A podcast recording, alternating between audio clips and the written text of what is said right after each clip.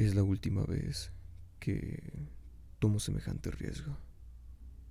No por lo peligroso que puedan ser las acciones emprendidas, sino por los abrumadores sentimientos que espontáneamente se hacen presentes después de haber emprendido las acciones riesgosas.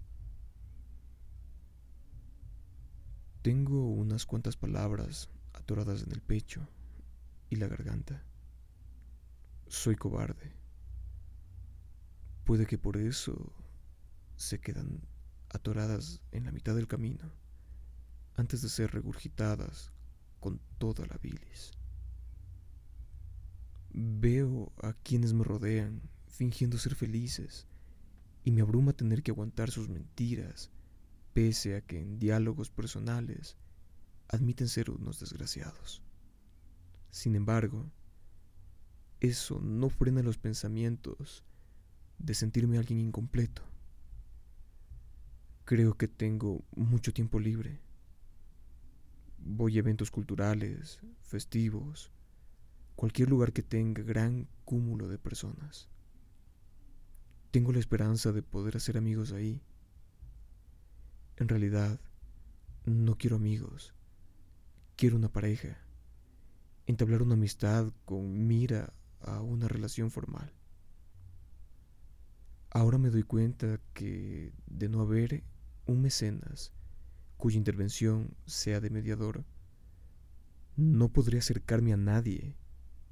He hablado, he tratado de interactuar con el intercambio de palabras, con varias mujeres que al igual que yo están en dichos eventos solitarias, sin grupos de amigas o pareja que las escolten pero recibo rechazo. Tal vez un poco de interés por un tiempo, pero después simplemente se cansan de mí y no podemos desarrollar esa relación que estoy buscando. No sé si lo que más me agobia es el hecho de que con el pasar del tiempo me he vuelto menos exigente. Ahora con tal que muestro un poco de atención, me doy por bien servido. He llegado a pensar que no estoy capacitado para vivir en soledad. Necesito a alguien con quien compartir.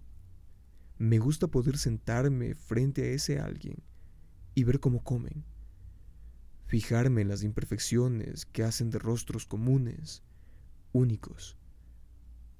Gusto de grabarme las expresiones y esas muletillas que todos tenemos al interactuar con alguien más gusto de ser espontáneo y dejarme llevar por los impulsos que abordan repentinamente un lado de mi soledad. Me acerqué a ella. Olía muy bien. Se sentó a mi lado. Tatuajes abstractos adornaban sus brazos y una muestra de evidente aburrimiento caía sobre ella, obligándola a recostarse sobre la mesa frente a nosotros.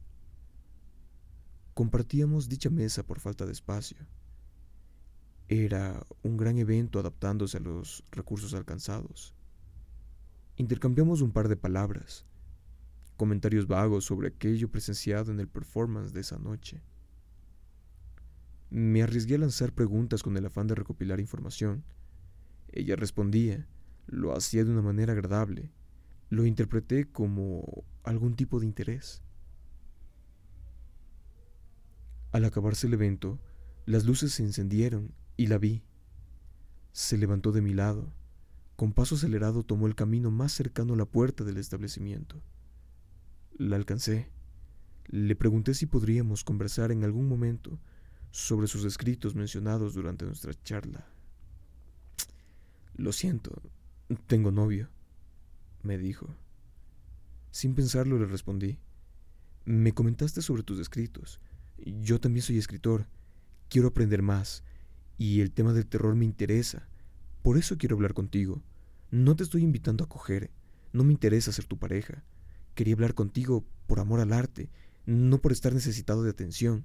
Aterriza, niña. Si hay algo que desprecio en una mujer con exceso de ego, carente de atributos y estandarizada. Lo cierto es que sí tenía novio, y un novio bastante popular. No sentí los golpes. Ellos pensaron que estaba pidiendo perdón. Decían cosas como, toma esto, acosador. Fue lo único que llegué a distinguir. Escucharon mi murmullo. Lo repetí durante la paliza. Yo solo quería conversar.